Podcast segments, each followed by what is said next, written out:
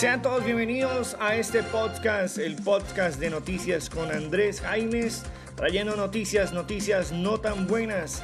Hayan sin vida a los cinco policías que iban en helicóptero accidentado. Hay luto en la Policía Nacional. Tras inspeccionar el lugar donde cayó el helicóptero de la institución que se accidentó este domingo, las autoridades confirman el fallecimiento de los cinco ocupantes, quienes conformaban parte de un grupo de comando jungla de la Dirección de Antinarcóticos. El siniestro se registró en el punto conocido como Patio Alto, en zona rural de Cantagallo, sur de Bolívar. El helicóptero con matrículas PNC 0741 se reportó por última vez a las 9 y 15 de la mañana. En la aeronave iban el mayor Máximo Azuero García, piloto de la compañía antinarcóticos, el mayor Edinson Garay Valencia, comandante de la compañía antinarcóticos Jungla de Santa Marta, el teniente Luis Enrique Fernández Rincón de la compañía antinarcóticos, el intendente Jason Andrés Franco Osorio, técnico en mantenimiento de aeronaves, y el patrullero Edwin Giovanni Arco Solarte, artillero de la aeronáutica. Lamentablemente, todos resultaron muertos. Se investiga si el motivo del accidente está relacionado con fallas mecánicas o condiciones climáticas. La zona ya se encuentra eh, asegurada por el personal de la, de la estación de la policía de Cantagallo y además de eso está el Ejército Nacional. En el sector del Inque, el Frente Edgar Amílcar Grimaldos Varón del ELN, liderado por alias Sebastián o Andrés. La Policía Judicial realiza la inspección del área y el levantamiento de los cuerpos con apoyo del CTI de la Fiscalía. Hasta donde se ha conocido, la aeronáutica participará en la investigación sobre las causas del siniestro. Tras confirmarse el accidente, el presidente de la República de Colombia, Iván Duque, se pronunció al respecto.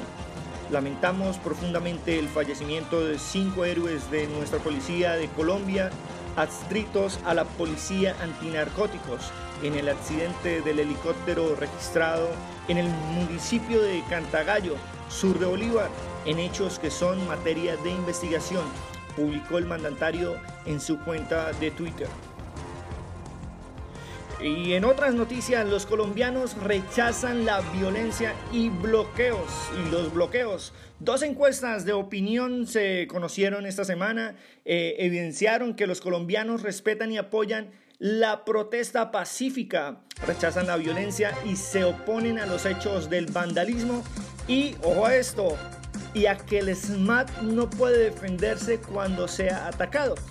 Si bien las preguntas no fueron las mismas, en términos generales se puede destacar de dos estudios de opinión que los colombianos se muestran optimistas sobre la posibilidad de que la negociación entre el gobierno y el Comité del Paro llegue a buen término.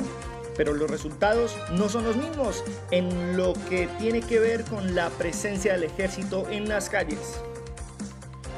El primer estudio de opinión realizado por la firma Inbamer reveló que el 89% de las personas están de acuerdo con que se realicen manifestaciones o protestas públicas, pero se destaca que un 95% está en desacuerdo eh, con que los manifestantes actúen de forma violenta y un 60% se opone a que los cierres de vías o carreteras sobre las actuaciones del SMAT eh, este estudio señala que el 55% está en, desacuerdo con que esa fuerza intervenga cuando hay manifestaciones y protestas. Eso sí, el 66% de los eh, encuestados apoya que esta fuerza intervenga en defensa propia cuando sean atacados por los manifestantes. Asimismo, Inbanner les preguntó a los encuestados sobre las razones por las cuales las personas están en el país están marchando y esto señalaron como primera medida la reforma tributaria, seguida de la reforma de la salud, el desempleo, por las reformas propuestas por el gobierno y como una muestra de inconformidad. Sobre los actos violentos que se han dado en el marco de las protestas, el 67% de los, de los consultados creen que quienes promueven las situaciones vandálicas son infiltrados y a esto se agrega que el 53% estima que las manifestaciones o propuestas o protestas son motivadas por sectores políticos de oposición, aunque un 42 no lo considera así. Por su parte, por su parte sobre eh, el accionar de la fuerza pública, la encuesta de la firma Guarumo señala que el 59.8% no cree que el ejército deba hacer presencia en las calles para controlar los problemas de orden público. Mientras tanto, el Inbamer, el el 61% está de acuerdo en que cuando se presenten situaciones vandálicas, las ciudades pueden ser militarizadas. Hay que recordar que son encuestas diferentes, por lo que no se pueden comparar directamente. Hay algo muy parecido que hizo Guarumo, que hizo un sondeo.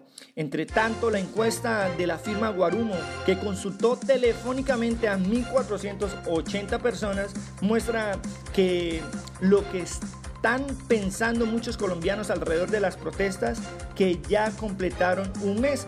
Eso señala que hay un mercado optimismo alrededor, que ha marcado un optimismo alrededor de la negociación del gobierno con el Comité Nacional del Paro.